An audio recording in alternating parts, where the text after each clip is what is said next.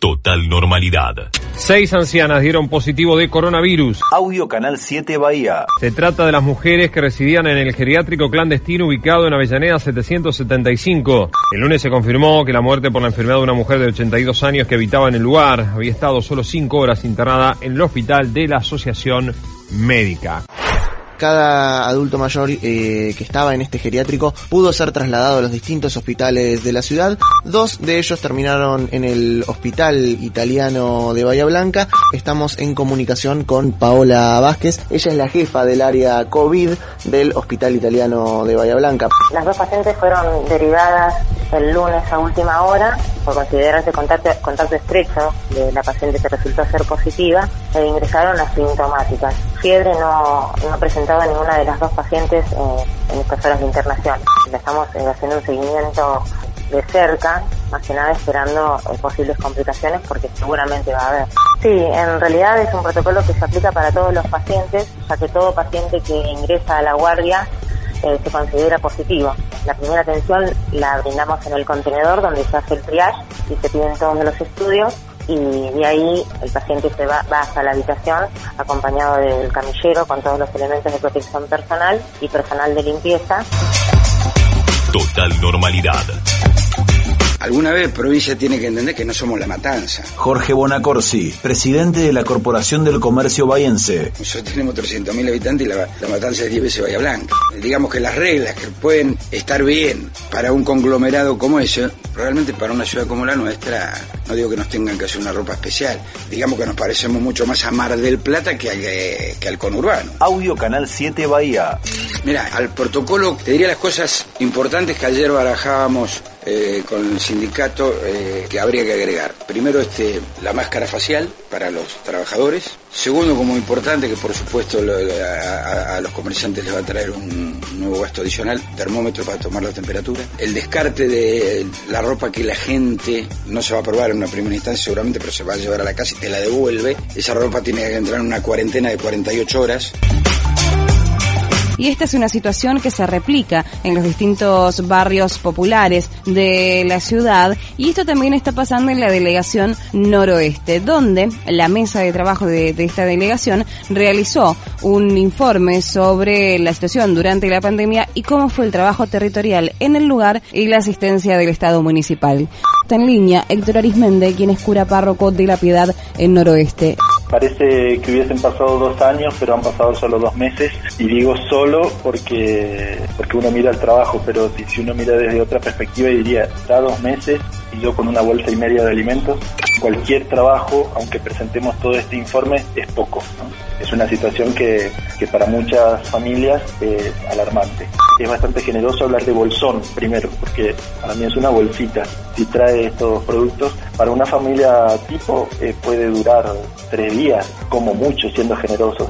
Y delegaciones como pueden ser Noroeste o Villarrosa, son lugares donde hay una densidad poblacional de familias eh, con escasos recursos mucho mayor que en otras, ¿no?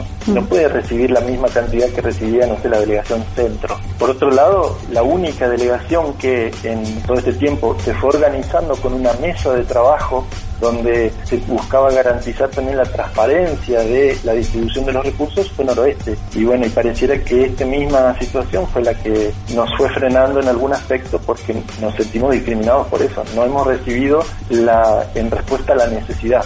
Hemos reflejado también en el, en el informe, para nosotros es al menos llamativa esta situación de cambiar en el medio de una, de una crisis, de una emergencia, eh, a quien venía haciendo un trabajo tan tan eficaz, tan bueno como lo venimos leyendo nosotros, porque se había metido realmente en la realidad del barrio y había empezado a, dar respuesta coordinadamente con otras instituciones.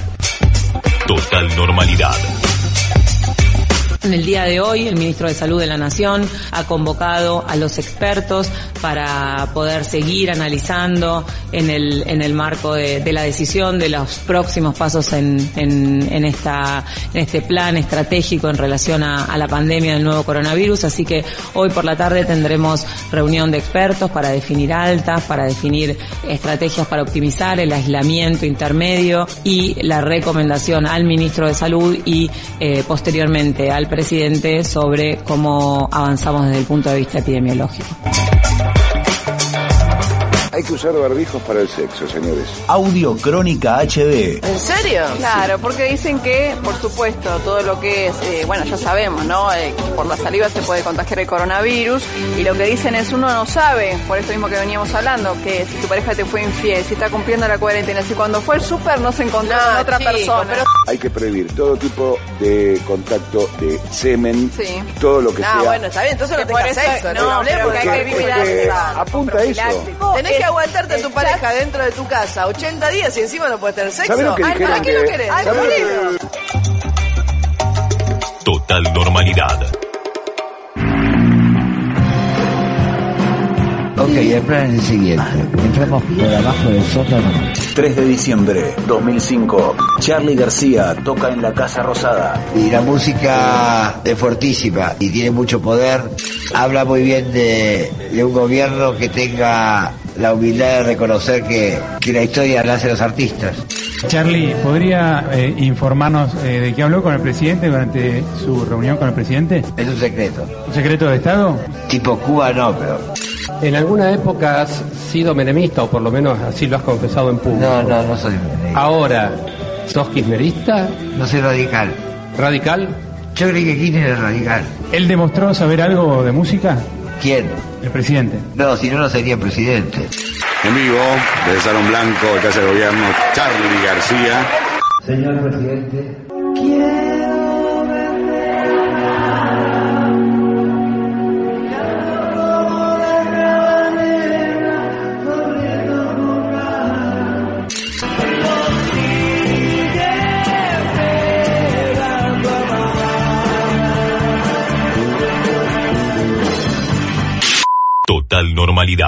Bueno, y en el marco de este quinto, ni una menos, este quinto año consecutivo de lucha de las mujeres, decíamos que está atravesado por esta situación particular de aislamiento social preventivo y obligatorio que recrudece las situaciones de violencia de género que viven la mayoría de las mujeres. Está en línea Nora Dinoto, que es de la Red Local de Violencias de Género de la ciudad.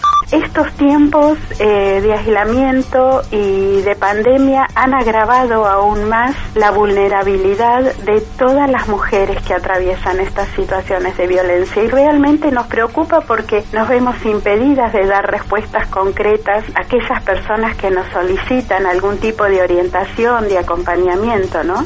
Nosotras realmente aspiramos a que esta situación eh, vaya cambiando, tenemos respaldo de nación, respaldo de provincia, este, pero necesitamos articular también con el Estado municipal para poder gestionar un nivel de intervención más satisfactorio, optimizar los pocos recursos que tenemos y que realmente se tenga en cuenta en este espacio deliberativo que es necesario aprobar esta emergencia porque nos va a permitir a nosotros intervenir, actuar desde otro lugar con más acompañamiento institucional del Estado, que justamente es lo que necesitan las mujeres que hoy tienen sus derechos vulnerados, ¿no?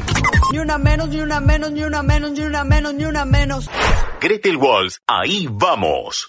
Hoy es 3 de junio y hace ya 5 años que las mujeres venimos copando las calles pidiendo ni una menos. En el 2015 fue la primera vez que salimos a las calles pidiendo algo tan básico como basta de femicidios y vivas nos queremos. Al año siguiente volvimos a salir y nos dimos cuenta que no solo éramos nosotras, sino que este movimiento iba creciendo más y más y nos hermanamos. Pero los números se reproducieron y mientras en 2015 asesinaban una mujer cada 32 horas, hoy, 2020, nos asesinan cada 29 horas. Hoy somos víctimas de un sistema patriarcal que nos silencia y nos mata. Este 3 de junio hagamos ruido. Este 3 de junio salí a tu balcón, a tu ventana, a tu puerta y hace ruido, hermana. Este 3 de junio hagámonos oír, porque vivas, libres y desendeudadas nos queremos, y si tan poco esenciales somos, produzcan sin nosotras. No hay excusa para cubrir al que abusa. Aquí llegó pa' molestarte esta intrusa. Todas las que mataste hoy son mi musa. Yo voy a aclararte esas ideas confusamente obtusas. ¿Qué importa si llevaba escote o blusa? El problema no es la ropa que usa.